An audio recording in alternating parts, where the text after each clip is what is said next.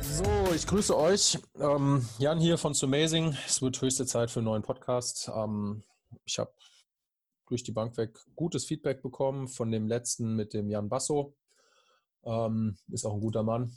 Und heute bin ich alleine mit dem Sören. Ich hoffe, dass ich euch da auch irgendwie einigermaßen durch die nächste halbe Stunde bringen kann. Gehen wir aber mal von aus. Und ich bin mal gespannt, was der Sören alles für uns parat hat. Okay, ich freue mich drauf. Legen wir los. Ja, hallo, auf jeden Fall erstmal nochmal in die Runde, genau. Äh, wir hatten hier gestern wieder auf Instagram gefragt, äh, ob ihr irgendwelche Fragen haben, Schwimmrelevantes zum Grauschwimmtechnik, Ernährung, alles, was euch einfällt. Äh, da kommen wir auf jeden Fall dann gleich zu. Ich würde vorschlagen, dass wir einfach wieder obligatorisch kurz mal die Szene abklappern, ob dir vielleicht irgendwas in den Kopf geschossen ist oder irgendwas geflasht hat, was irgendwie neu war. Letztes Mal hatten wir ja die ISL so ein bisschen als Thema. Ähm, puh, was hat mich geflasht? Ich habe ähm, gesehen, dass Marco ja. Koch hat sich qualifiziert für Olympia. Genau, der, aber ja gut, das war, also ich meine, das ist ah, natürlich klar. cool, dass es jetzt offiziell ist, aber da würde ich sagen, hat er sich jetzt nicht so den Kopf gemacht. Ähm, ist aber für die SG Frankfurt trotzdem cool. Ist der erste Offizielle, der zu den Olympischen Spielen fährt. Ähm, ansonsten ISL, das Finale in Las Vegas, fand ich auf jeden Fall extrem unterhaltsam. Auf jeden, ja. Ähm, für mich der krasseste Schimmer mit Abstand auf der Welt aktuell ist der Caleb Dressel. Ja, ist Weil, Wahnsinn, oder? Ja, also ich meine, da ändert sich auch nichts dran. Der Coach Choi wird den nach wie vor nicht richtig vorbereitet haben und der schon trotzdem diese Zeiten. Und Wieso nicht richtig gespannt, vorbereitet? Wie, wie meinst du das? Mm, naja, der wird da nicht, ich weiß noch nicht mal, ob er rasiert ist, weißt du? So, also der ist, okay. ich kenne den Coach Choi und ich glaube nicht, dass sich da viel geändert hat. Der hat den vollen Fokus auf Tokio und dann auch auf den Trials. Und ich sage mal, bei, selbst bei den Trials wird er nicht 100% am Start stehen. Da steht er vielleicht 98. Und ich schätze mal, bei sowas wie jetzt steht er vielleicht 90%. Und wie gesagt, eventuell noch nicht mal rasiert. Müsste man ja. sich mal Bilder close-up angucken. Vielleicht hat er gesagt, er darf sich rasieren, um dann die nächsten, den nächsten Zyklus im Training auch ein bisschen bessere Qualität im Training zu haben. Aber ich bin mir sicher, dass der nicht irgendwie jetzt da steht und richtig getapert ist. Der kriegt vielleicht eine halbe Woche oder eine Woche ein bisschen ruhiger. Mhm. Dafür sind solche Zeiten schon extrem, extrem krass. Der ist Weltrekord schon mal 50 Crawl. Also, ja, genau. Und vor allem, äh, ich fand es krass, wie zu sehen, da war doch dann dieses Skin Suit Race, wo die dann alle zwei Minuten schwimmen oder so. Oder ja, das, das Ausscheidungsrennen. Ausscheidungsrennen. Ja, das, ist das Interessante war, dass, äh, ich glaube, gegen, wie heißt der, Manadu oder so, ist er dann geschwommen. Genau. Und du hast ja. richtig gesehen, dass bei ihm halt einfach, es ging nicht mehr, die Frequenz ging runter und Caleb Dressel einfach durchgeballert. Auch beim letzten Durchgang noch. Da war ja richtig die, der Unterschied dann richtig krass zum Schluss. Ja, das ist halt immer das mit, also die Jungs, die aus Florida kommen, die haben schon einen, einen Trainings-Background. Das, das zieht sich sowohl beim Sprint als auch beim Langstreckentraining durch. Und es hat einen Vorteil. Also ich, ich, ich meine, gut, das ist die Schule, mit der ich groß geworden bin. Ne? Das darfst du nicht mhm. vergessen. Es gibt natürlich auch andere, die sind auch sehr erfolgreich. Ich sage jetzt mal einen Dave Salo zum Beispiel, wobei pff, wieder muss ich nicht auf meine Worte achten, wenn du da in den letzten zehn Jahren acht positive Dopingfälle hast. Ja, grenzwertig. Ja. Aber also es gibt auf jeden Fall auch Programme, die eher auf Qualität und auf weniger Meter setzen. Aber da habe ich nicht so die Erfahrung mit und ich glaube auch auf Dauer, dass es, dass sich eher die Leute durchsetzen, die, ähm, die hart trainieren und strukturiert trainieren. Da ist der Dressel auch ein, ein, wieder mal ein Ergebnis von Lochti und der Treu macht es, wie gesagt, seit Jahrzehnten und ich finde es gut. Ähm, es schult einen Charakter. Es lässt dich auf dem Startblock stehen mit dem Wissen, dass du ziemlich wahrscheinlich besser vorbereitet bist als deine Gegner. Das macht psychologisch sehr viel mit dir. Und das sieht der natürlich bei sowas, das spielt ihm natürlich voll in die Karten, weil die Jungs, die können einmal 50 Meter Kraul schnell schwimmen. Und ja, ich verstehe, das ist alles, was es braucht, bei, ähm, um Weltmeister zu werden, wobei das wieder relativ ist, weil es gibt bei Weltmeisterschaften einen Vorlauf, der ist ähm, morgens und dann ein Zwischenlauf und ein Finallauf. Und soweit ich weiß, sind die ähm, zumindest auf der Kurzbahn so, dass der Zwischenlauf ähm, zu Beginn der Finalsession ist und der Endlauf am Ende der Finalsession. Das heißt, so lange ist die Erholung dann auch wieder nicht. Das heißt, es spielt mhm. schon eine Rolle. Und ähm, Ja, bei Olympischen Spielen und WM Langbahn weiß ich jetzt gar nicht, ob das auch so ist. Ich glaube schon, aber nagelt mich nicht fest. Mhm. Könnt, sowas sollte ich natürlich wissen, sowas müsste ich wissen, aber ich habe es jetzt nicht genau parat, deswegen ich möchte jetzt nichts sagen, was ich nicht genau weiß. Aber es ist halt schon viel wert, wenn du aus so einem Programm kommst und du weißt, dass du konditionell den anderen Sportlern einfach überlegen bist. Das ist einfach für den Kopf eine, eine gute Sache. Und das, ich, ich habe das auch immer gemocht, wenn ich so vorbereitet am Start stehe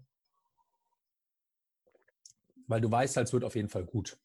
Ja. Und ob es herausragend wird, weiß ich nicht, aber die Chancen, die Chancen sind einfach höher in, meiner, in meinen Augen. Es gibt mhm. Trainer, die haben andere Philosophien und ja, es führt ja auch, wie wir auch sagen, es führen ja auch einige Wege durchaus zum Erfolg und da muss dann jeder gucken, wo, wo man hinpasst oder ja. Ja, klar, es führen ich. einige Wege zum Erfolg, aber wenn du mal wirklich dir die besten Leute der Welt anguckst, die herausragenden Leute, sind eigentlich immer, wenn du Bücher von denen liest oder sowas, ich sage jetzt mal Michael Phelps, Jan Frodeno, Michael Jordan, Messi, Ronaldo beim Fußball, das sind alles Leute, die immer mehr gemacht haben als ihre mhm. Gegner. Der Phelps hat vier Jahre keinen einzigen Tag frei gemacht. Ja. Und deswegen glaube ich, ist es häufig auch so ein bisschen, sich die Realität schöner reden zu wollen, als sie eigentlich ist. Weil häufig ist eine, eine richtig krasse sportliche Leistung immer auf extrem harter, strukturierter, disziplinierter Arbeit aufbauend. Und da ist ein gutes Beispiel der Thomas Lurz im Vergleich zu mir. Ich meine, er hat es im Podcast selber gesagt, dass wahrscheinlich von den rein schimmerischen Fähigkeiten ich besser war als er. Hm. Das ist aber, das hat nichts zu sagen. Das hat mit der sportlichen Leistung und dem Ausgang nichts zu tun. Da zählt das ganze Paket. Das heißt, da zählt der Kopf, der auf diesem Körper sitzt, der vielleicht ein bisschen technisch besser oder das ein bisschen besser umsetzen kann oder ein bisschen bessere Kraftwerte hat und sonstiges. Mhm. Da zählt auf jeden Fall Disziplin dazu, Wille, Renntaktik, lauter solche Sachen. Und da war im gesamten Paket halt doch nochmal ein Level besser. Und ja, das, und der hat einfach mehr trainiert. Der hat, wenn ich abends Bock hatte mal zu feiern, hat der nicht gefeiert. Mhm.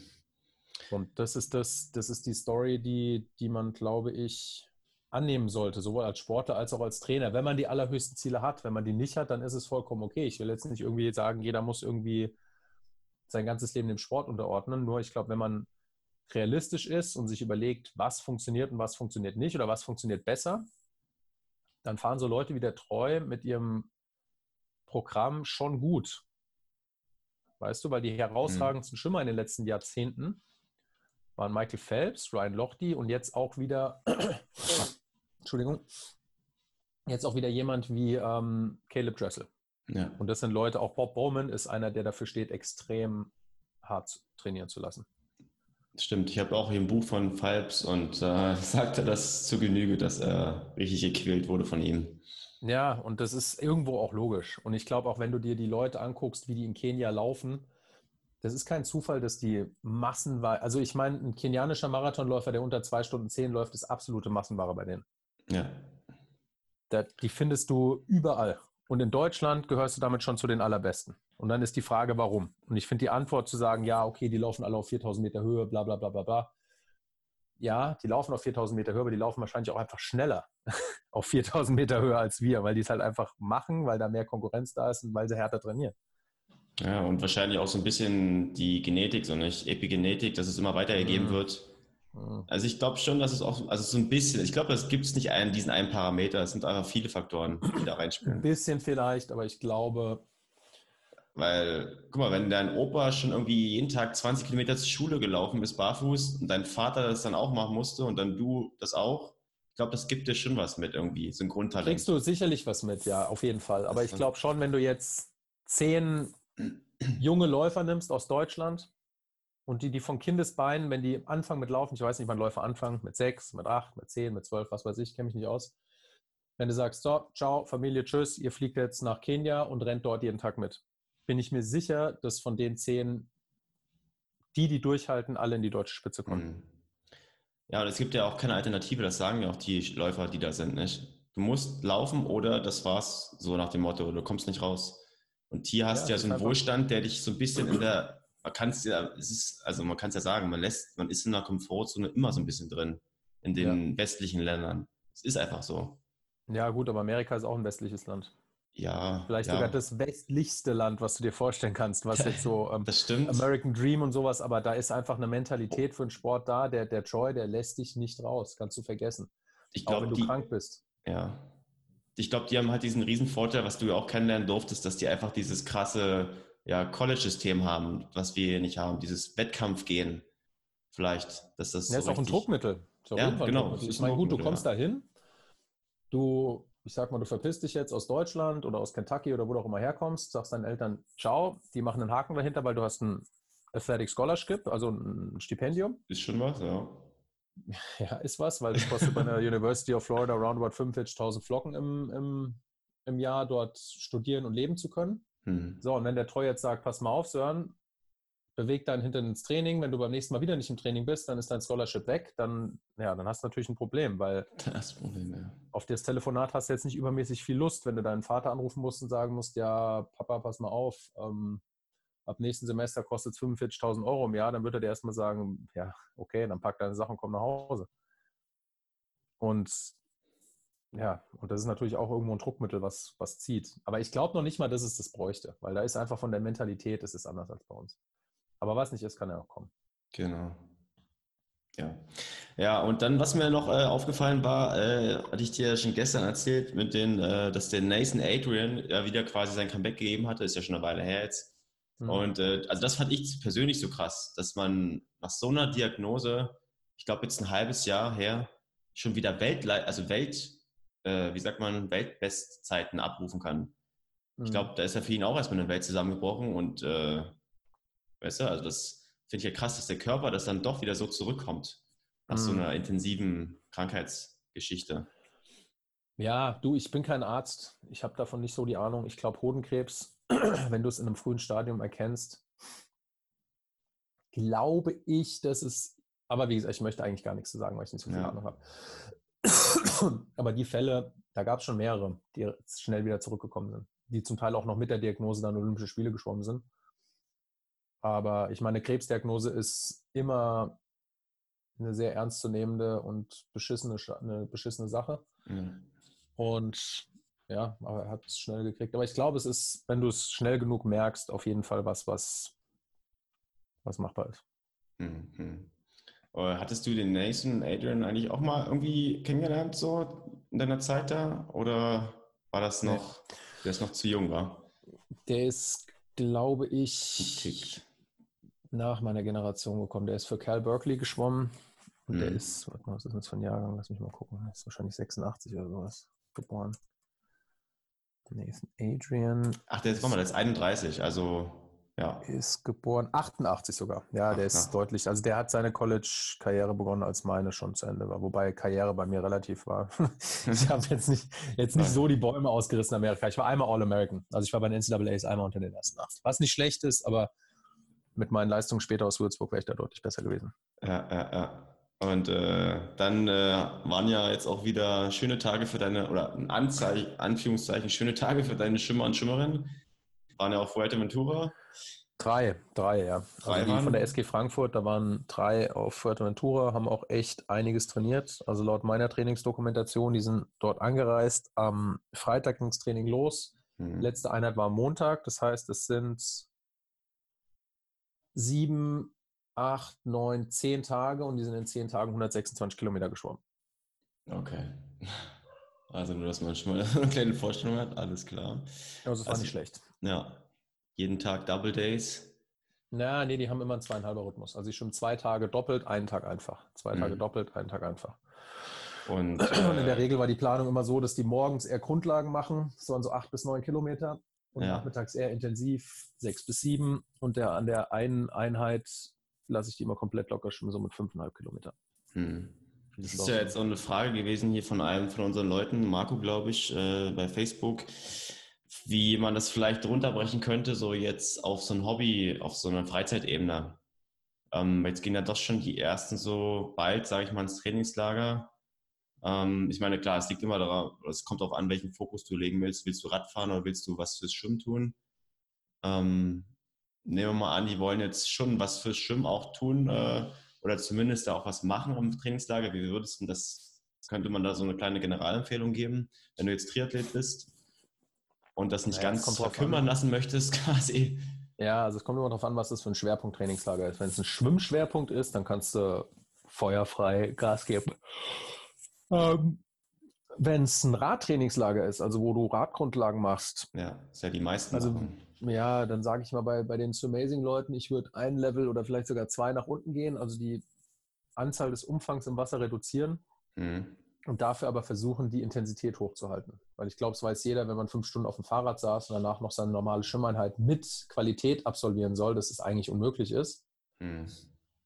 Aber es kann möglich werden, wenn du einfach die Hauptaufgaben andersrum gesagt, wenn ich mir als Trainer normalerweise wünschen würde, Sören, du schwimmst 16 mal 100 Meter Intervall und deine Durchschnittsgeschwindigkeit normalerweise liegt bei 1,21. 1,18, was weiß ich, was du jetzt aktuell schwimmen kannst. Vielleicht sogar schneller. Und 1, so. ja, 1,22 ungefähr. Ja, sowas. Und wenn du. Ähm, Nicht auf der 59 Meter Bahn, da ist es ein Tick langsamer. ja, wenn du jetzt ähm, auf in einem Radtrainingslager bist und du fährst in der Woche 800 Kilometer Fahrrad oder mehr, dann würde ich eher sagen, okay, dann wäre es mir lieber, wenn wir trotzdem einen, einen, einen, einen Schwimminput haben, aber dann schwimmst du halt nicht 16 mal 100 Meter, sondern vielleicht nur 8 und du schwimmst mhm. vielleicht nicht alle irgendwie gesamt in 1,18 oder 1,22, sondern vielleicht von den 8 zweimal Arme in 1,25 und zweimal gesamt, wo du versuchst, die 1,20 zu packen oder 1,22. Mhm. Dann hast du zumindest, kommst du nicht komplett raus und schwimmst nicht nur locker hin und her, sondern du hast immer noch ähm, den Input, dass dein Körper nicht komplett ver, vergisst, wie, wie sich anfühlt, schnell zu ja, schwimmen. Ja. Und dann ist es in der Gesamtbelastung trotzdem sehr gut, weil du halt noch fünf Stunden Grundlagenausdauer auf dem Fahrrad gemacht hast. Hm. Also schon äh, die, Intensität, und das Speed relativ hochhalten halt. Würde ich dass machen. Dass du den Reiz behältst. Hm. Also ich glaube nicht, glaub nicht, dass es gut ist, wenn du im Radtraining, also im, im Triathlon-Trainingslager einfach anderthalb Wochen, zwei Wochen, eine Woche, je nachdem, nur locker hin und her schwimmst. Ich glaube, dann wirst du nach Hause kommen und wirst größere Probleme haben, wieder normal ins Schwimmtraining reinzufinden. Mhm. Ja, es ist, glaube ich, ganz logisch, nicht? Das kennt ja jeder, dass da irgendwie dann die Spannung weg ist, abhanden kommt. Ja. Und, also man ja. sollte schon versuchen, den einen oder anderen Reiz da im Trainingslager zu bekommen, aber ich glaube, wichtig ist es, dass man realistisch bleibt und dass du nicht erwarten kannst, dass du mit der enormen Mehrbelastung im Vergleich zu dem, was du zu Hause machst, ähm, erwarten kannst, dass die, die Schwimmleistungen dieselben bleiben. Also du kannst einfach nicht dasselbe machen, das macht keinen Sinn. Hm, hm. Ja. ja, auf jeden Fall ist es ja trotzdem dann irgendwie so dafür da, um das schon irgendwo so ein Fundament zu legen, wenn du jetzt dann halt auch jetzt da deine Leute so gerade so ins Training sagen, extra dafür fahren. Und was ich noch ganz interessant fand, äh, weil äh, es darf ja auch keine Podcast-Folge äh, sein, ohne dass ich nicht den Cody Miller erwähne. Ähm, er hatte jetzt wieder auch die Winterphase, Trainingsphase hat begonnen für Olympia. Und ich weiß nicht, ob es dir schon mal begegnet ist, der Name, den äh, Polar Bear Club. Nee. Hast du schon mal was von gehört? Nee. Also Polarbär quasi adaptiert der Name. Und äh, das soll so, das hat jetzt nicht er erfunden, das ist eben so jetzt diese Winter, er nannte es den Truly Grind oder Truly Winter Grind. Die nächsten zweieinhalb Monate, fast ausschließlich Double Days, hat er, glaube ich, gemeint. Mhm. Ähm, und dokumentiert das jetzt, jetzt auf YouTube in diesen Vlogs, was er ja eh schon macht. Zweieinhalb Monate machen die das. Zweieinhalb Monate machen die das jetzt, ja. Also jetzt kommt eine richtig krasse Phase und ja. Man sieht ihnen aber auch das Feuer an, dass, wie, wie die Bock haben alle da. Äh, ich weiß gar nicht, wo der jetzt genau ist. Wo, Indiana, oder? Indiana. Ja. Also, ja, The Grind, The, Win the Truly Winter Grind. Aber hast du noch nichts von gehört gehabt? Polar Bear Club. Hat, Nö, habe ich noch nie gehört. Also ja. bei uns hieß es immer Christmas Training, aber bei uns war das eine Woche und das hat schon gereicht. Ja, ja. Beim Treu. Ja gut, ich aber denke gut, mal. Wir machen natürlich immer Training auf einem hohen Niveau. Also ja, ja. Ich denke mal, es hat auch einfach jetzt mit der Olympiasaison wahrscheinlich was zu tun. Könnte ja. ich mir vorstellen. Und er hat sogar extra äh, dafür auch eine Merch-Linie rausgebracht. Ähm, das ist ja auch so ein Stichwort bei uns da könnte ja auch bald was kommen vielleicht. Ja, ja, wir sind jetzt dabei. Also wir haben jetzt, ähm, ich sag mal, erstmal über Spreadshirt ähm, Designs hochgeladen. Ich habe die jetzt bestellt, die sollten morgen ankommen, dann gucke ich mir das mal an, wie das aussieht und dann können die Leute, die ähm, So Amazing cool finden, da gerne was kaufen. Also dann könnt ihr quasi die Marke so ein bisschen repräsentieren. Ich glaube, die Designs sind ganz cool geworden und ja. wir müssen jetzt nur noch mal double checken, dass die ähm, Qualität auch gut ist und wenn da müssen wir jetzt auch erstmal ein Gefühl dafür bekommen, wie da überhaupt der, ähm, die Resonanz ist und der, die Nachfrage und vielleicht können wir dann irgendwann auch mal wirklich T-Shirts selber produzieren und ja. Aber ich glaube, Spreadshirt ist so von den Sachen, die ich gelesen habe, schon, schon ganz in Ordnung. Ja, das machen ja auch viele so. Und wie du schon sagtest, so im zweiten Schritt dann das vielleicht mal selber irgendwie angehen. Aber auf jeden Fall melden wir uns dann nochmal, äh, wenn es dann losgeht. Und äh, apropos, genau, wenn wir mal jetzt zu den QA-Zuschauerfragen kommen. Instagram hatten wir gefragt. Und wir starten gleich mal mit einem deiner Lieblingsthemen mal wieder. Äh, es kommt eigentlich relativ oft vor. Der André fragt, wie sollte, ach nee, Entschuldigung, warte mal, ähm, Rotation Doppelpunkt. Nur der Oberkörper oder auch das Becken? Vielen Dank. Jawohl. Ja, also ich bin ehrlich gesagt da immer wieder ein bisschen schockiert. Ähm, also eigentlich bin ich nicht schockiert, weil ich meine, es werden Videos produziert, zum Teil mit viel Arbeit.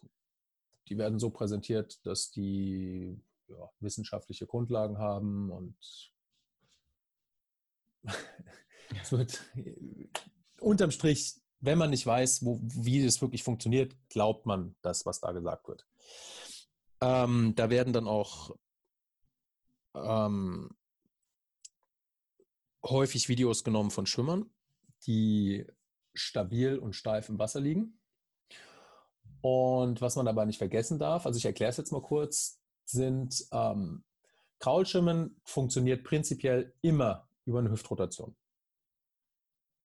Fakt. Okay, die mhm. Kraftübertragung über die Hüftrotation ist essentiell im Kraulschirm. Wenn wir uns jetzt ähm, Bilder angucken oder Videos von Sprintern, das sind Videos, die zum Teil auf YouTube benutzt werden, dann dürfen wir nicht vergessen, dass das mit dem, was wir hier machen, wenig bis gar nichts zu tun hat. Also jetzt ist die Frage, im Triathlon-Kontext. Entschuldigung, dass genau, wir sind jetzt im Triathlon-Kontext, genau. genau. Im Langstreckenschwimmen da gibt es Videos ohne Ende. Ich hätte mir gewünscht, wenn man denn schon sowas macht, dass man vielleicht die Schimmer nimmt, die auch relevant für die Zielgruppe sind. Würde ja Sinn machen. Also ich meine, klar, jeder macht sich seine eigenen Gedanken, offensichtlich. Da werden auch ähm, äh, zum Teil Versuche selber im, im Strömungskanal gemacht, kann man alles machen, schön und gut. Ich will auch nicht sagen, dass man sich da, wie gesagt, keine Gedanken macht und sich Mühe gibt. Alles wunderbar. Nur das letzte Verständnis fehlt. Und das letzte Verständnis ist, dass die Kraft aus dem Rumpf kommt beim Kraulschirm, nicht aus den Armen. Wenn wir das machen wollen, müssen wir uns leicht auf die Seite drehen, damit wir unseren Latissimusmuskel, unsere Rückenmuskulatur, die Rumpfmuskulatur überhaupt richtig anspielen können. Ähm, Stabilität während der Rotation kriege ich super einfach hin, indem ich hinten einen Beinschlag mache. Wenn ich einen einzigen Beinschlag hinten einsetze, kann ich mich wunderbar über die ähm, Längsachse mit der Drehung mit mehr Kraft durch meinen Armzug durchziehen. Hm. Also um das nur. Ich weiß nicht, ob man mir jetzt hier folgen kann, weil keine Bilder dabei sind. Wir müssen da wirklich irgendwann mal auch ein Video ja, ja. dazu machen. Aber, Aber nur jetzt schon mal so zwischendurch. Also quasi du meinst, wenn man vorne eintaucht im rechten Arm, dass der linke Beinschlag kommt. Beim Lockerschirm, ja. Also ja. es muss auf jeden Fall ein linker. Nee, wenn der rechte Arm einsendet, wenn der rechte Arm beginnt zu ziehen, kickt das rechte Bein. Ja. Das rechte Bein. Das gibt die Stabilität, dass hinten halt wir nicht uns irgendwie verdrehen. Mhm. Und ähm, wenn wir uns jetzt Sprinter angucken, ist die Frage, die man sich stellen sollte, warum rotieren die nicht mit der Hüfte? Und es hat nichts mit Auftrieb zu tun. Überhaupt gar nichts. Macht keinen Unterschied, weil die Leute, wenn sie locker schwimmen, drehen sie in der Hüfte. Und ich kann euch nochmal sagen, wenn ein Schwimmer kriegt von seinem, von seinem Trainer gesagt, dass er beim langsamen Schwimmen technisch korrekt schwimmen soll. Ich glaube, das weiß jeder. Mhm. Diese Schimmer sind die besten Schimmer der Welt. Wenn wir uns die beim langsamen Schwimmen angucken, drehen die alle über die Hüfte von der linken auf die rechte Seite. Mal ein bisschen mehr, mal ein bisschen weniger, aber die Kraftübertragung mhm. ist immer dieselbe. Wenn wir uns jetzt einen 50 und 100 Meter Krauler angucken, sollten wir uns erstmal Gedanken über diesen Athleten machen und was der für eine Leistung bringt. Der schwimmt 50 Meter voll. Die springen rein, atmen kein einziges Mal und schwimmen mit maximaler Frequenz und maximalen Beinschlag von A nach B. Stichpunkt ist der maximale Beinschlag. Fast alle von diesen Athleten, die wir dort sehen, schwimmen 50 Meter Kraulbeine 30 Sekunden oder schneller auf 50 Meter. zum Teil deutlich schneller. Also Alexander Popov, ja. Gary Hall, ich bin mir sicher, Caleb Dressel, die schwimmen 26 bis 27 Sekunden auf 50 Crawlbeine. Wenn man Ach, den Beinschlag in voller Intensität als Vortrieb nutzt und da auch wirklich Vortrieb entsteht, und das ist bei den Leuten so, ist es logisch, dass die Hüfte stabil sein muss. Ist klar. Hm. Bei, ja. Selbiges, bei einer sehr hohen Frequenz ist es auch so, dass wir nicht mehr schnell genug von der einen Seite auf die andere kommen. Das heißt, wir überlegen, der, der, der, der Fokus ändert sich bei einem Sprint im Vergleich zu einer Mittel- oder einer Langstrecke. Die absolute Geschwindigkeit hat Priorität und die erreichen wir durch maximalen Einsatz der Beinarbeit und durch maximal hohe Frequenz. Beide diese Sachen wirken sich auf eine stabilere Midsection aus, gezwungenermaßen. Wir können nicht, wenn wir volle Beine machen und volle Arme ziehen, in der Hüfte noch viel rotieren. Funktioniert einfach nicht. Hm. Das heißt, ja, für Sprinter ergibt sich das automatisch. Trotzdem denken die beim Armzug drüber nach, wie komme ich irgendwie noch ein bisschen über die Seite, dass ich mich über die Hüfte drüber ziehen kann. Wenn man das genau in der Zeitlupe anschaut, sieht man den Moment. Kann ich gerne noch mal ein Video zu machen. So, bei einer Langstrecke ist es bisher keinem Menschen aus unseren Evolutionskreisen möglich, vier Minuten lang mit einer solchen Intensität im Beinschlag zu schwimmen. Hm. Funktioniert nicht. Kann jeder mal versuchen. Wenn ihr versucht, 26 Sekunden auf 50 Meter Kraulbeine zu schwimmen, seid ihr fertig danach.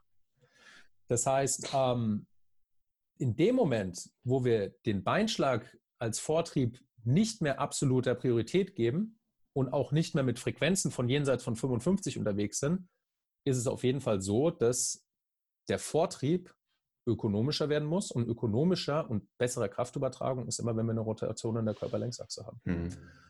Und weil gesagt, die Frage kommen wird, äh, mit der Frequenz, 55er Frequenz, ganz, erklär das mal ganz kurz. Ähm, eine Frequenz wird immer gemessen ähm, über einen Zyklus. Ein Zyklus sind zwei Armzüge. Das heißt, eine, 55, eine 55er Frequenz entspricht 110 Armzügen, einzelnen Armzügen pro Minute. Hm. Okay. Aber ja, ich meine, wir haben da schon oft drüber gesprochen und ich sehe meine Aufgabe jetzt auch nicht unbedingt da drin, irgendwie mich mit den anderen Trainern da zu betteln, die behaupten, es sei anders. Wie gesagt, ich sage es immer wieder, Resultate sprechen für sich. Es kann jeder laut hier rufen und behaupten, ich habe recht. Ähm, ich würde mir die Leute angucken, die in der Weltspitze schwimmen. Dann würde ich mir die Leute angucken, die meine Strecken schwimmen. Und dann würde ich mir jemanden raussuchen, der das auch wirklich erklären kann. Hm. Okay? Und alles andere ist für mich klar, leben und leben lassen. Jeder kann machen, was er will. Ähm, ich halte auch meistens meinen Mund zu, nur in dem Moment, wo die Leute sagen, dass unsere Methode falsch ist.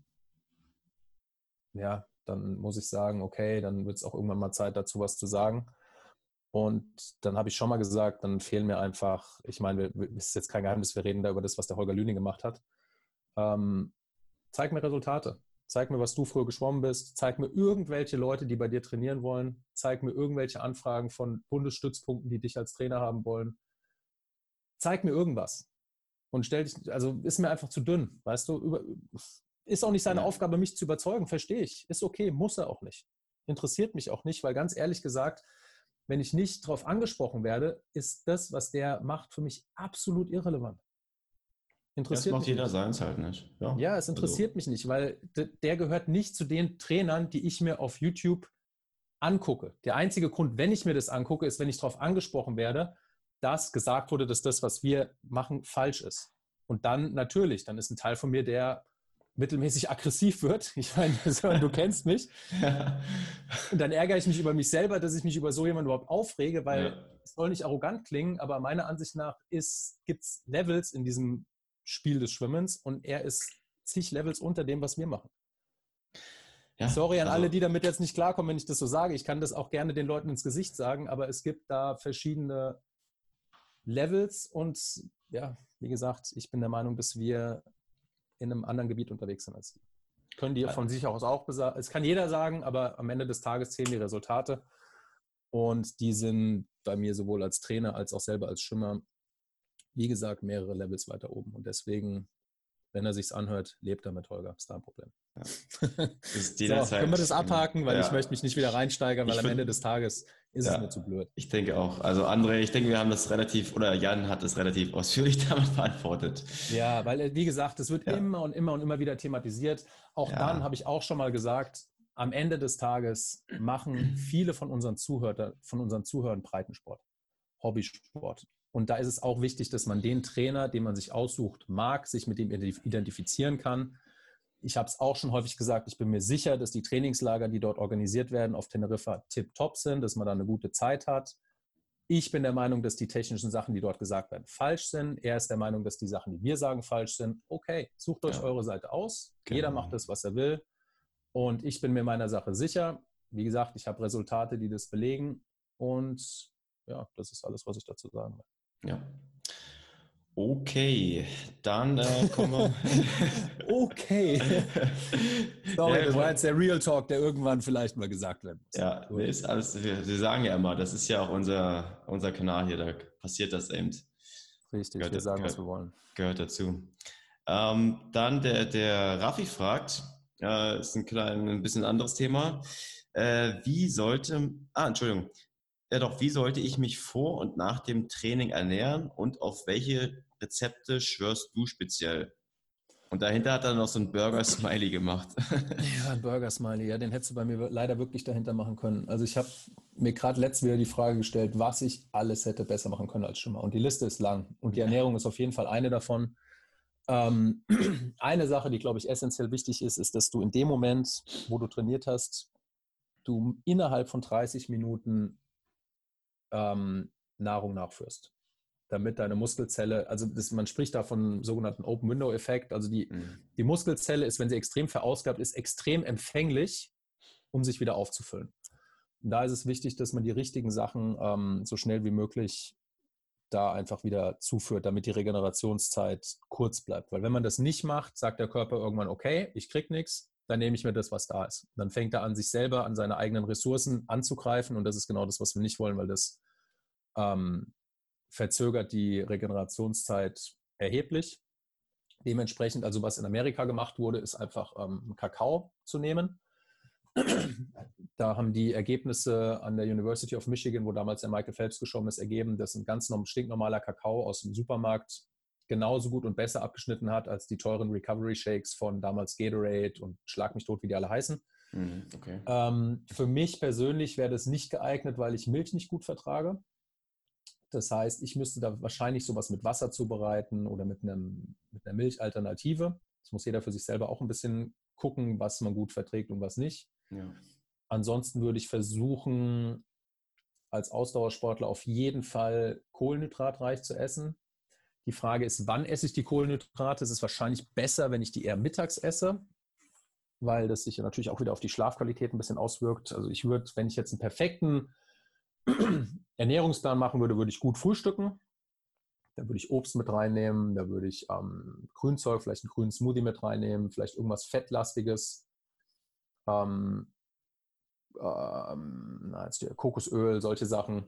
Ja. Dann mittags würde ich wahrscheinlich irgendeine Art von Kohlenhydrat-Mahlzeit zu mir nehmen, Nudeln oder sowas. Und ganz ehrlich, da ist es auch relativ egal, ob jetzt normale Nudeln oder Dinkelnudeln. Ich meine, Öko hin oder her, ich glaube nicht, dass es so viel Unterschied macht. Ich glaube, der normal, die Ausgewogenheit ist wichtig und abends würde ich es eher machen, dass ich versuchen würde, also wenn ich spreche jetzt über mich, hm. dass ich in der perfekten Welt mir vielleicht noch ein Steak oder eine Hähnchenbrust oder sowas mit Gemüse machen würde. Also da eher kohlenhydratarm, weil ich es einfach besser verstoffwechsle. Also prinzipiell vertrage ich Kohlenhydrate nicht gut.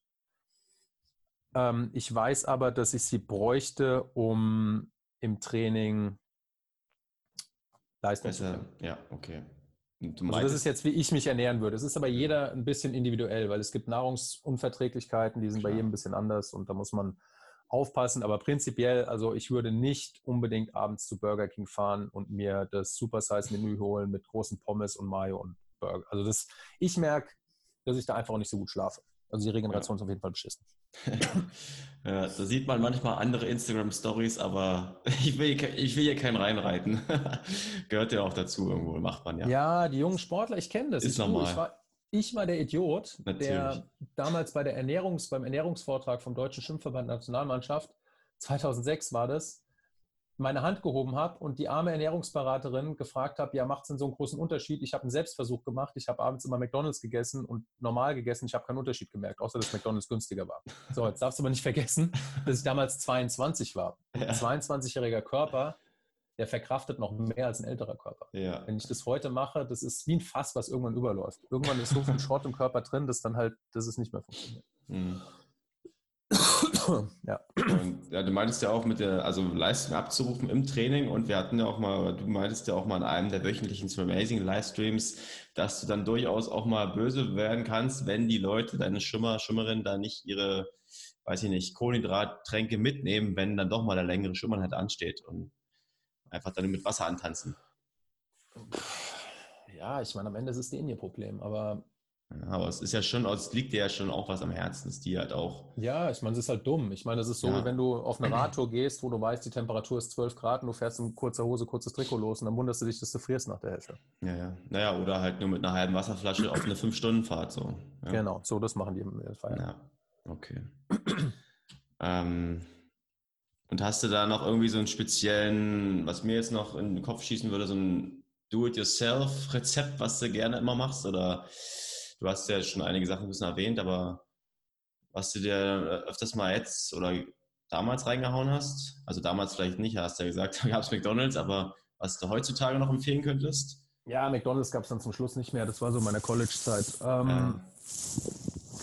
ja, also ich meine, was habe ich dann genommen? Als glaube, das ist relativ egal. Also ein Kohlenhydratmix halt. Kohlenhydrat-Elektrolyt-Mix für während. Danach habe ich dann oft so ein, das war vom Powerbar damals, ich weiß nicht, ob es das noch gibt, das war so ein Recovery Shake, den habe ich mir gemacht, den habe ich mir oft auch einfach mit Wasser gemacht. Ähm, die Weltmeisterformel von einem Sport finde ich super, von Marc Warnecke, was, ähm, was ich genommen habe für ähm, Aminosäuren und Eiweißzufuhr. Das empfehle ich auch heute noch. Das war das, was mir mit Abstand am besten funktioniert hat. Also wie gesagt, Ja. heißt Weltmeisterformel, kann ich nur jedem empfehlen. Und ähm, ansonsten Ja, was mache ich heute? Also beim, beim BJJ-Training trinke ich Wasser. Also Ja, dann nehme ich ja. danach dann Aminos zu mir. Aber ansonsten ja. trinke ich einfach. Ne, ich meine, also gut, jetzt mal unabhängig von während des Trainings, was mir natürlich sofort in den Kopf kommt, ist ja dann das äh, weltberühmte Lubi. Um das vielleicht nochmal äh, zu triggern, den Namen. Weißt du? Mm, ja, das ist das, was meine Frau immer gemacht hat. Macht sie auch noch. Ich vertrage es aktuell nicht mehr, muss so. ich sagen. Also mir wird aktuell schlecht. Okay. Hat nichts mit den damit zu tun, dass die Eier schlecht sind, keinesfalls, weil die essen es auch und die haben es nicht. Ich Ja. merke nur, dass irgendwas mit meinem Bauch sich geändert hat, dass ich es aktuell nicht vertrage. Das Rezept dafür waren vier rohe Eier, ähm, Kakaopulver, das ist dann rohes Kakaopulver, also schon irgendwas Hochwertigeres, Hm. zwei Datteln, zwei Bananen, ähm, Butter, also Rohmilchbutter haben wir mal reingemacht und dann ein bisschen Wasser drauf mixen. Das kommt dann raus, sieht so ein bisschen aus wie so ein Schokobrei, Schokopudding in der Richtung. Und ähm, Schmeckt vorzüglich. Schmeckt sehr gut. Ich habe es auch immer geil. echt gerne gegessen, nur in den Ja. letzten fünf Malen, wo ich mir es gemacht habe, also es war nicht schlimm. Also es ist nicht so, dass ich nicht durch den Tag gekommen bin, aber ich hatte dann so eine leichte Übelkeit und deswegen habe ich jetzt gerade Lubi-Pause sozusagen. Lubi-Pause. Okay. Sehr schön. Okay. Ähm, jo, dann äh, der Argonius hat noch gefragt, Argonius Draw, äh, hey, wie sollte man Krafteinheiten und Schwimmeinheiten in einer Trainingswoche kombinieren? Liebe Grüße. Kann man da was Mm, Generelles zu sagen? Ja, also ich gehe davon aus, dass es dadurch, dass er uns folgt, auch wieder eher ein Langstreckenschimmer ist. Würde ich sagen, mach das Krafttraining so, dass du immer noch ein bis zwei Wiederholungen im Tank hast. Wir machen mit unseren Leuten in der Regel so Wiederholungssätze von drei Sätze, a vier bis acht Wiederholungen, selten mehr. Also es ist so, geht fast in Richtung Maximalkraft. Es ist so ein Mix aus Maximalkraft und Hypertrophie, aber eher Richtung Maximal aber halt so, dass, dass du nicht aus dem Kraftraum rauskommst und nicht mehr deine Tasche tragen kannst. Also es ist immer die Aufgabe bei den Jungs, dass wenn die die Aufgabe haben, sechs Wiederholungen beim Bankdrücken zu machen, dass die auch noch eine siebte schaffen würden oder eine achte. Hm. Hm. Also es soll schon maximales Gewicht sein für diese. Also es sollte quasi maximales Gewicht sein für acht Wiederholungen, aber im Trainingsplan stehen sechs. So kann man Okay. sich das vorstellen. Das funktioniert ganz gut. Hm. Okay. Und ansonsten machen wir es in der Regel ähm, vor dem Schwimmen. Und ja, seit wir das so machen, nehme ich auch danach in der Einheit nicht mehr so viel Rücksicht aufs Krafttraining, muss ich ehrlich sagen. Früher bin ich nach dem Krafttraining immer nur mit meinen Leuten locker geschwommen. Aber dadurch, dass ich jetzt weiß, dass die Muskelzelle nicht absolut ans Limit gebracht wurde, mache ich es auch häufig so, dass ich sogar danach noch hart schwimmen lasse und dann lieber den Tag, ähm, einen Tag für Komplettregeneration nehme. Weißt du, weil die Logik ist, wenn du jetzt richtig hart Krafttraining machst, ist es ein sehr harter Reiz für deinen Körper und für deine Muskulatur. Und wenn du danach locker schwimmst, ist der Tag trotzdem irgendwo hart gewesen, weil du hast ja hart im Krafttraining gearbeitet. Klar, ja. Das heißt, es war kein regenerativer Tag. Ich mache es mittlerweile lieber so, dass ich Krafttraining, sage ich mal, so wie eben mache, dann vielleicht danach trotzdem hart schwimmen lasse. Und wenn ich wirklich einen lockeren Tag habe, dann ist der komplett locker. Mhm. Für meine Schimmer. Ja. Okay. Ähm, bei dem Valentin, da wissen wir allerdings, der, der fragt nämlich, ähm, der ist im Bereich Wasserrettung aktiv. Mhm. Und ähm, er fragt, wie man sich äh, im Schwimmen in schnell fließenden Gewässern verbessern kann. Also Schnellkraft in Klammer und Sprint. Schrägstrich Sprint. das ist eine sehr interessante Frage. Ähm, ja, also gut. also ich meine, was ja. er machen kann, er kann ähm, Overspeed-Training machen. Das machen wir mit unseren Schimmern auch ab und zu. Da muss er sich ein Gummiseil kaufen einen Partner haben, dann läuft er mit dem Seil auf die andere Seite und schwimmt mit diesem Widerstand mit höheren Geschwindigkeiten zurück. Das würde quasi das simulieren, was er dort können möchte. Hm. Das machen Sprinter, um quasi die Bewegungsabläufe und sowas alles bei noch höheren Geschwindigkeiten ja, kontrollieren können, ausführen können, damit dann im Wettkampf hoffentlich dabei auch eine höhere Geschwindigkeit dabei rauskommt. Ist wieder die vereinfachte Erklärung dabei. Ähm, Ansonsten, wenn es jetzt einfach kommt, darauf ankommt, wie komme ich im strömenden Gewässer schneller von A nach B, dann sollte man vielleicht verstehen, dass die Strömung in der Mitte von einem Gewässer immer am stärksten ist. Mhm. Das heißt, es würde Sinn machen, wenn wir, ähm, wenn wir mit der Strömung schwimmen, dass wir uns in, Mitte vom, in der Mitte vom Fluss, soweit es denn erlaubt ist, aufhalten. Wenn wir gegen die Strömung schwimmen, sollten wir so weit wie es geht an den Rand gehen. Das macht viel aus. Also wenn ihr einen Wettkampf versucht zu gewinnen und ihr schwimmt in der, macht euren Überholvorgang in der Mitte vom Fluss und versucht das Feld dann quasi auf der Seite zu überholen und ihr schwimmt gegen die Strömung, könnt ihr einen Haken dahinter machen, weil da müsst ihr fast die doppelte Leistung bringen. Mhm. Also sollte man schon dahin gehen, wo die, die Strömung, also die Strömung quasi zu, zu unseren Gunsten ausnutzen. Stimmt, was auch ein was kleiner Anführungszeichen Lifehack ist, war, das war letztes Jahr, glaube ich, in Kraichgau, oder weiß ich gar nicht mehr wo genau, wo auch äh, Start der Profis war. Und Jan mhm. Frodeno hatte sich ganz links hingestellt zum Ufer und Ufernähe.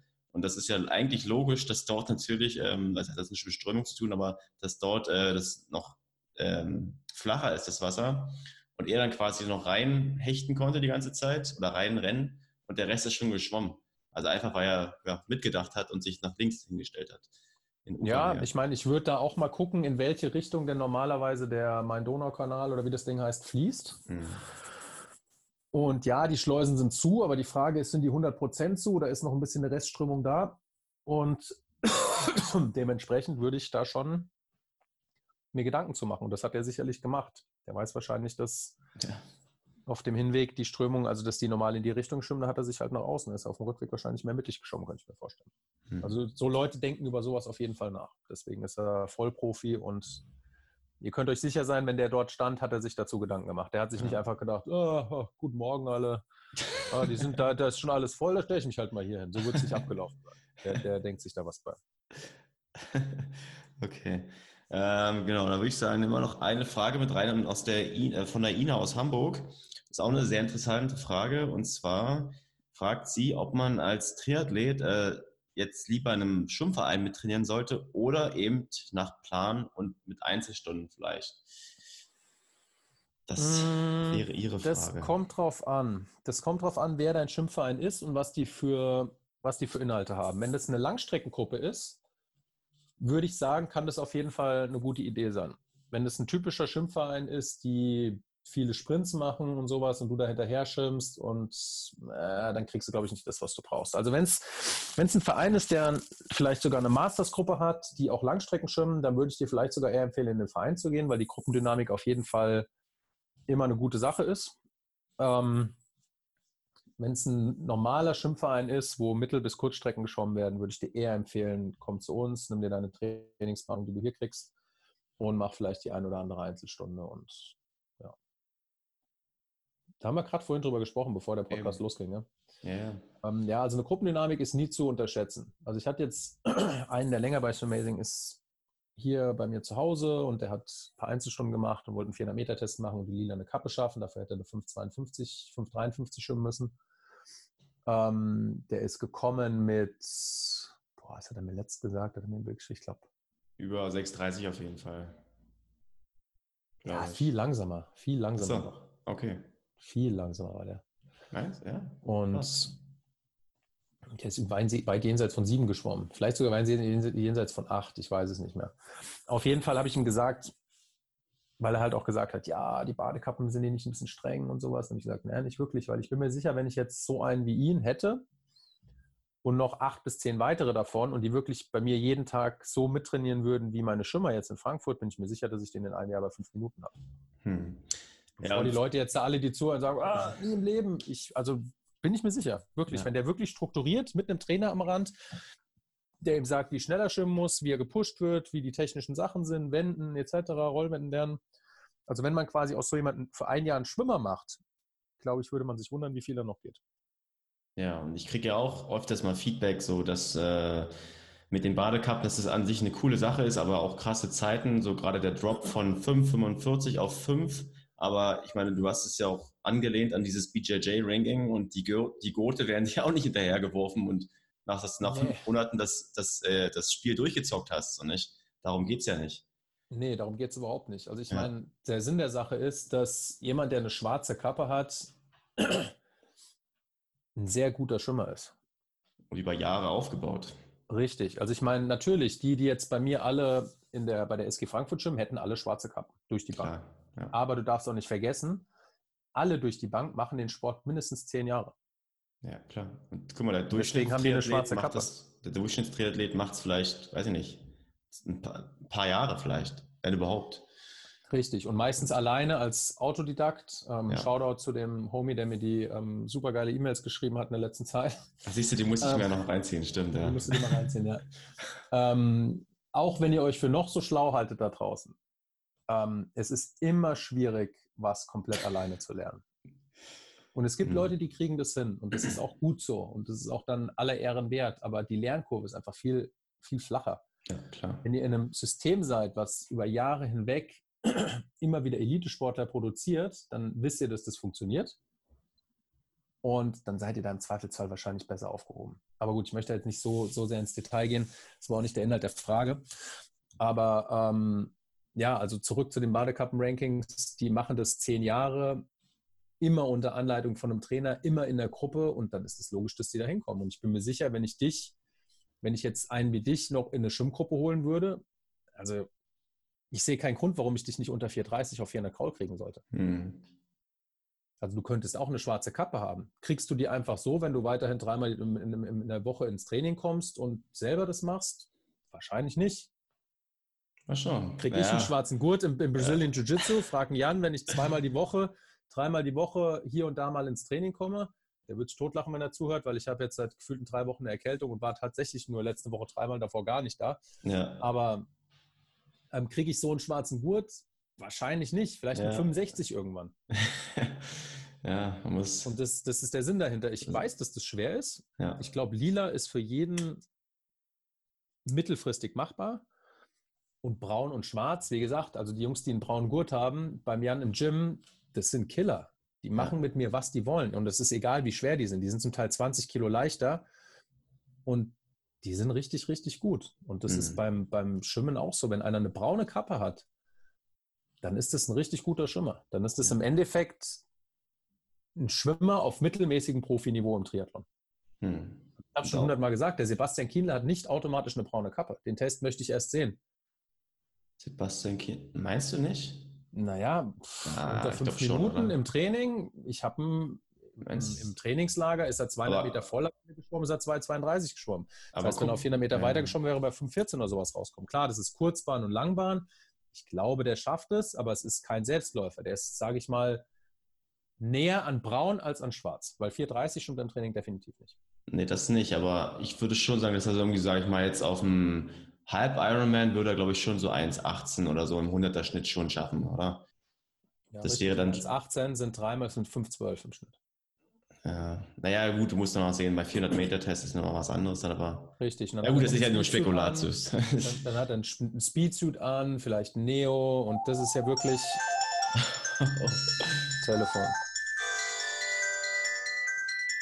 Wird gleich unten abgenommen. So lange hören wir uns diese wunderbare Musik an. Kleine Werbeunterbrechung. Genau. Ähm, ja, also ich glaube, dass, wie gesagt, ich, das wird er dir auch sagen. Also der, der schwimmt nicht einfach mal so im Training auf der Kurzbahn unter fünf Minuten 400 Kraut. Ist so. Ja, okay. das, das schaffen auch die meisten anderen nicht. Also auch, ich sag mal, ich sag mal, auch ein Frodeno würde ich schätzen, wenn der richtig in der normalen Trainingsbadehose muss der richtig, richtig Gas geben, dass der im Training unter 4,30 schon. Das muss schon irgendwie ein Testset sein. Und das kann ich dir sagen, weil ich habe letzt mit meinen Schimmern eine 400-Meter-Serie gemacht, da sind wir immer geschwommen.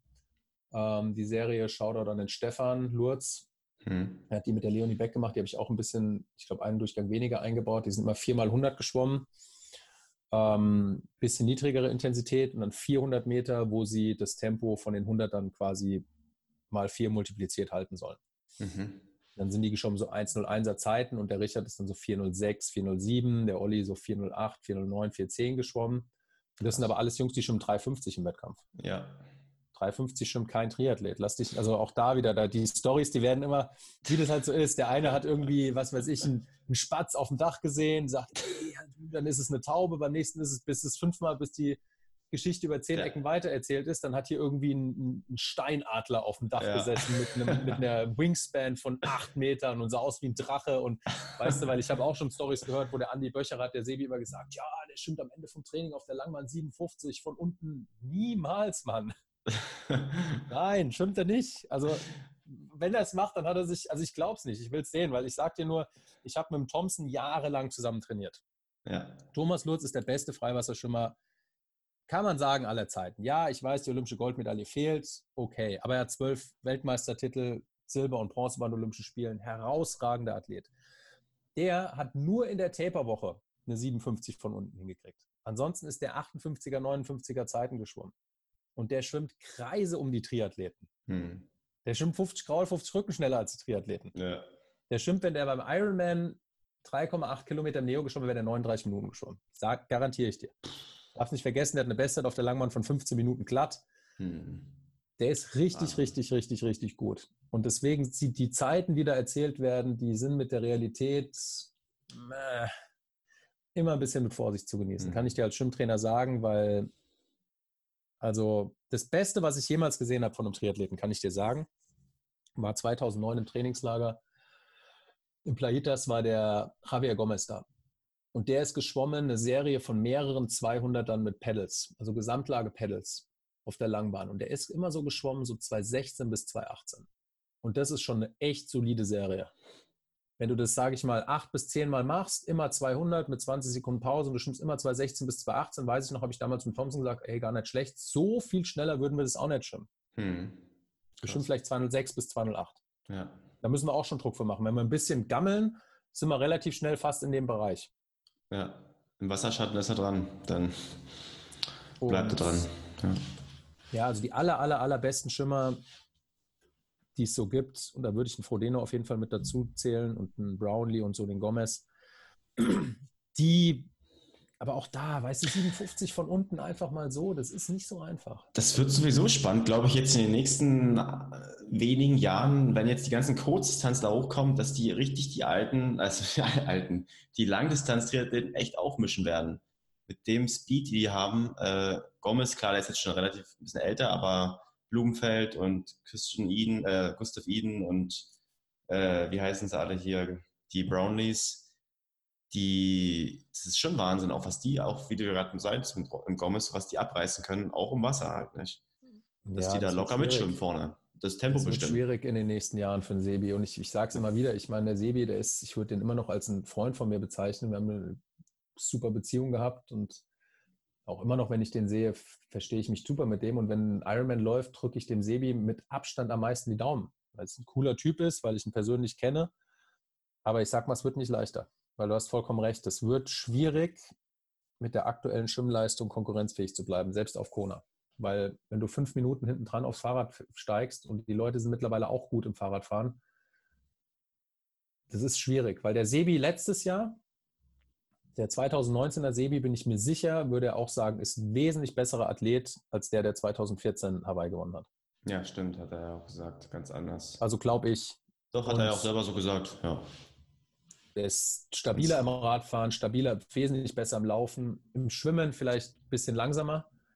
Aber das, das ist halt schwierig. Du musst halt taktisch, du musst da vorne mit dabei sein, sonst wird es schwierig. Weil, ich meine, Jan Frodeno zu schlagen, das ist, wo willst du den angreifen? Er, er sagte selber, es gibt keinen, es gibt eigentlich keine Angriffsfläche.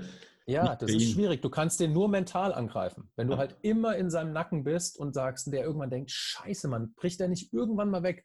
Und da musst du beim Bild sein. Da kannst du nicht mit fünf Minuten Rückstand aus dem Wasser steigen. Weil bis der, bis der da vorne ankommt, ist der Frodeno 50% Oberlenker gefahren und langweilt sich zu Tode bei dem, was da vorne abläuft. Und dann natürlich kann er die letzten 30 Kilometer wegfahren. Weil er sich denkt, okay, gut, wenn da keiner will, dann fahre ich halt. Ja. Der ist halt so viel besser. Und da muss man, da brauchst du jemanden, der alle drei Disziplinen auf einem hohen Niveau machen kann. Und da kannst du dir nicht erlauben, wie der Sebi oder der Sanders, dass du mit fünf oder vier Minuten Rückstand auf dem Rad ja. Das ist sehr, sehr schwer. Aber ich meine, dann muss es ja, also das ist nochmal vielleicht so ein bisschen, das soll gar nicht so, nicht so salopp klingen, wie es vielleicht klingt. Ich meine, er hat ja auch ein riesen Herz-Kreislauf-System, sonst wäre er ja nicht dort, wo er ist. Mhm. Und ich meine, es gibt auch Schwimmer, die wesentlich kleiner und schmächtiger sind als er. Also es liegt ja jetzt auch nicht an der Körperkonstitution, sondern es muss ja dann irgendwo doch runtergebrochen an der Technik liegen. Also, oder? Also anders. Ja, das ist aber auch so eine Sache. Ich meine, ich habe ja mit dem, mit dem Philipp telefoniert. Der hat gesagt, er will das komplett umstellen mit der Technik. Und das ist schwierig. Das ist schwierig mit ähm, Mitte 30 komplett nochmal neu Kraulschwimmen zu lernen. Ich glaube auch nicht, dass es notwendig ist, weil der Sebi, als wir geschwommen sind, der konnte schwimmen. Der müsste seine Beine benutzen. Also ich meine, ich weiß jetzt nicht, ob der Podcast jetzt über den Sebi gehen sollte. Ich müsste jetzt nicht unbedingt, keine Ahnung, aber der kann schwimmen. Der kann schwimmen. Es ist nicht so, dass der nicht, nicht schneller geworden ist. Die Frage ist, wie regelmäßig wird es auf hohem Niveau gemacht und was sind die Trainingsinhalte? Hm. Und ich möchte jetzt nicht irgendwie sagen, dass der Philipp Seid ein schlechter Trainer ist. Das soll nicht so rüberkommen. Im Gegenteil. Es ist in meinen Augen der beste Trainer, den es im Triathlon gibt aktuell. Ja, man sieht ja auch die äh, alle erfolgreich, die ganze Squad. Ja, das, der macht herausragende Arbeit. Die Frage ist, geht es im Schwimmen noch besser? Wahrscheinlich. Aber es ist schwierig. Ich meine, am Ende des Tages ist es Triathlon und man muss alles aufeinander abstimmen und der Tag hat 24 Stunden und wie gesagt, unterm Strich bin ich der Meinung, dass das die beste Adresse auf der Welt ist aktuell. Naja, gut, okay, wir haben den Dan Lorang. Das, also sagen wir, wir haben zwei. Aber ich würde den Philipp jetzt nicht unbedingt unter den Dan Lorang stellen. Weil auch die Laura, die ist super, super krass und der Florian Angert hat sich extrem krass entwickelt. Der ist richtig, richtig, richtig gut geworden. Ja, Franz der hat eine ganze, ja, der hat dann eine ganze Stange. Also das ist wieder ja. das, was ich immer sage. Wenn du ein Athlet kann immer mal vorbeikommen. Weißt du, wenn ein Athlet immer mal kommt, die kommen und gehen. Das sind manchmal Supertalente, ja, okay. Aber wenn dein ganzes Team stark ist, das ist das, woran du dich als Trainer eigentlich messen lassen solltest, weil dann machst du irgendwas extrem gut. Und auch die Sachen, die er mir gesagt hat, also ich fand, das alles hat extrem viel Sinn gemacht, was er gesagt hat. Nur mit der Technik. Also ich habe auch gesagt, ich würde dem Ganzen ein Vierteljahr geben. Und wenn sich da nicht wirklich was einstellt, dann würde ich eher versuchen, das, was da ist, konditionell besser in Form zu bringen. Vielleicht ein bisschen mehr Beine dazu zu bringen und den so schneller zu machen. Weil mhm. ich sage es immer noch, es ist nicht der absolute Hokuspokus auf Hawaii in der ersten Verfolgergruppe mitzuschauen. Wir reden davon. In der ersten Hauptgruppe jetzt meinst du jetzt? In der ersten, genau. ja, okay. Hm. Das ist für jemanden wie ein Sebi machbar. Das hat er auch schon mehrfach gemacht. Das hat er auch gemacht, als wir zusammen im letzten Jahr 2015 ist er in der, in der Führungsgruppe mit rausgekommen. Hm. Also das geht. Das ist schon die Frage ist natürlich, okay, wie viel, wie viel Aufwand musst du betreiben? Wie viel Aufwand ist es? Ja. Wie ist es im Gesamtkontext vom Triathlon? Macht es Sinn? Etc. Das sind Fragen, die kann ich jetzt so nicht beantworten, weil ich nicht sein Triathlon-Trainer bin und weil ich vom Triathlon auch bei weitem nicht so viel verstehe wie ein Philipp Seib. Nicht mal im Ansatz. Das wäre auch da gibt es Levels, wie ich vorhin das angesagt habe. ja. Ich würde ich mir niemals anmaßen. Ja. ja. würde ich mir niemals anmaßen. Das ja. ist ja irgendwie, ich habe Gedanken dazu und das ist auch gut. Die behalte ich zum größten Teil für mich und spreche die vielleicht auch mit ihm mal durch. Aber ja, also das, der, der, das ist logisch, dass der, das, ja, wie gesagt, ich bin kein Triathlon-Trainer, ich bin hm, Schwimmtrainer. Ja, ja, ja, aber ja, du hast es ja schon gesagt, nicht äh, gut, es ist schwierig, da, sage ich mal, in einem gewissen Alter irgendeine Technik zu verändern, aber eben auch die Technik nicht zu vernachlässigen und Vielleicht das so als letzten äh, Shoutout noch, dass wir ja auch noch ein bisschen da arbeiten wollen, dass das eben so ein Gesamtkonstrukt ist, dass Technik, äh, dass das Training auch auf einem stabilen Technik-Fundament äh, aufbaut, was nicht heißen soll, dass du jetzt mal Technikübungen machen sollst, sondern dass du einmal vielleicht so einen gewissen Pfeiler mitbekommst, eine Basis, dann trainierst, darauf aufbaust. Und ja. da. Also ich meine, der, der Sebi ist ein gutes Beispiel. Ich würde den, und ich habe den damals so trainiert, dass du technisch auf die Basics achtest. Das heißt, der braucht eine richtige Kopfposition, der muss, der, das Timing von den Armen muss halbwegs passen und dann würde ich da nicht so viel verändern, sondern ich würde versuchen, den in eine konditionell so gute Verfassung im Schwimmen zu bringen, dass der das Tempo stehen kann, um in der Hauptgruppe mitzuschwimmen. Da reden wir realistisch von einer 1,16 im Schnitt, vielleicht sogar 1,18 reicht meistens auf Hawaii, plus Sog. Also das ja. ist nicht so schnell, das ist machbar. Und das wäre mein Fokus. Und ich glaube, das sollte auch der Fokus für die meisten da draußen sein. Ich glaube, es ist immer schwierig, wenn YouTube aufgemacht wird und ihr schaut euch ein Bild von Michael Phelps an oder vom Caleb Dressel, wie es jetzt bei den letzten YouTube-Videos gemacht wurde zum yeah. Thema stabile Hüfte. Merry fucking Christmas. Ähm, ja, cool. Stell deine Technik um und schwimm so. Viel Erfolg, viel Glück. Das ist genauso, wenn ich mir jetzt meine Laufschuhe an, anziehe. Ich mache ein YouTube-Video von Usain Bolt auf und versuche dann so meinen Marathon zu laufen. Ja. Korrekte Aktion. Dann direkt verletzt. es ist einfach nicht realistisch, macht keinen Sinn. Deswegen nehmt das, was ihr habt an Technik, überlegt euch mal wirklich, was sind die Basics, die hm. jeder macht, die sich durch das Schwimmen durchzieht, was man einfach machen muss, um solide zu schwimmen. Und dann versucht lieber fit zu werden im Training. Weil das sehe ich immer wieder. Ich sehe ganz oft Leute, die technisch von außen, sage ich mal, vielleicht durchschnittlich schwimmen, die die Basics aber definitiv sehr gut machen und die damit wahnsinnig erfolgreich sind. Also ich meine, nehmen wir jetzt Thomas Lurz haben viele immer gesagt, technisch, boah, guck mal, wie das aussieht, Hackerei und hohe Frequenz. Ja, okay, guck das mal unter Wasser an. Der Ellenbogen ist perfekt hoch. Der Armzug ist, die Hand drückt immer in die richtige Richtung. Das Timing von Armzug zu Beinschlag passt. Der Kopf ist in der soliden Position. Die Hüftrotation ist da. Selbes für Leonie Beck, selbes für Rufen Straub etc. Hm. Die Würzburger kriegen immer so ein bisschen irgendwie gesagt, ja, okay, oder vielleicht auch mich früher. Kriegen immer gesagt, ja, guck mal, technisch sind die ja nicht so gut. Warum? Warum? Wenn du was von Schwimmen verstehst, siehst du, dass die alle die Basics korrekt ausführen. Ja. Sieht so elegant aus wie im Florian Bellbrock? Nein. Gebe ich recht. Es ist immer cooler, wenn einer mit sechser Beinschlag schwimmt, ein bisschen länger vorne liegen lässt und sowas. Klar, sieht von außen schöner aus, aber am Ende entscheidet die Zeit. Hm.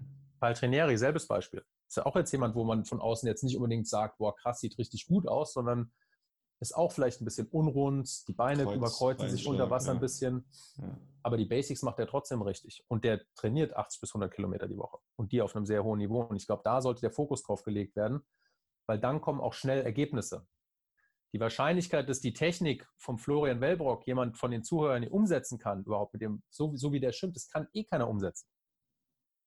Jetzt gibt es wieder das, das Lager, was sagt, ja, aber wenn du früh genug anfängst wenn du es immer es ist nicht so einfach. Ich habe das auch alles früher gemacht als Schwimmer.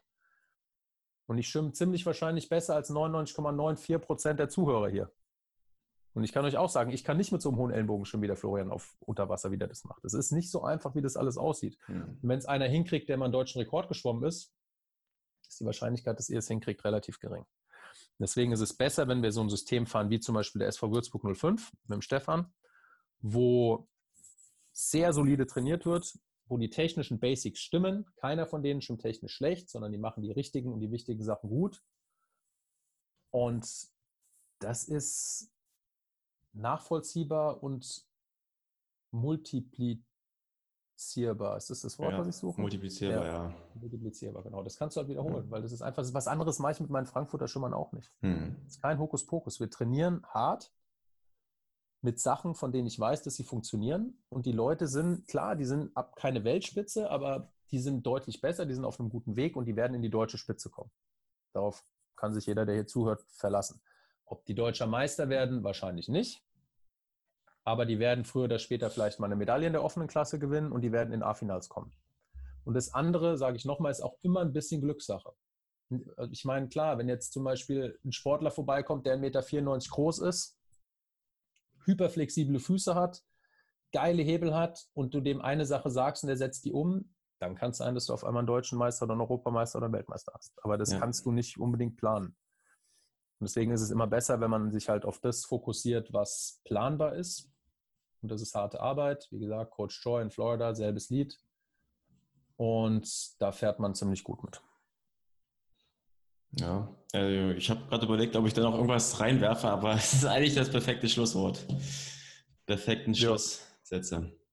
Genau. Und da haben wir ja auch einiges. Ja. Nehmt nicht immer alles so persönlich, was ich sage.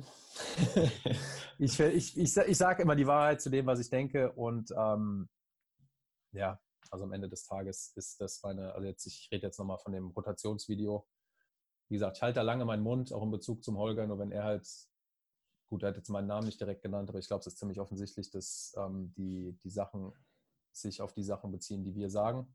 Oder vielleicht auch Total Immersion, mag auch sein.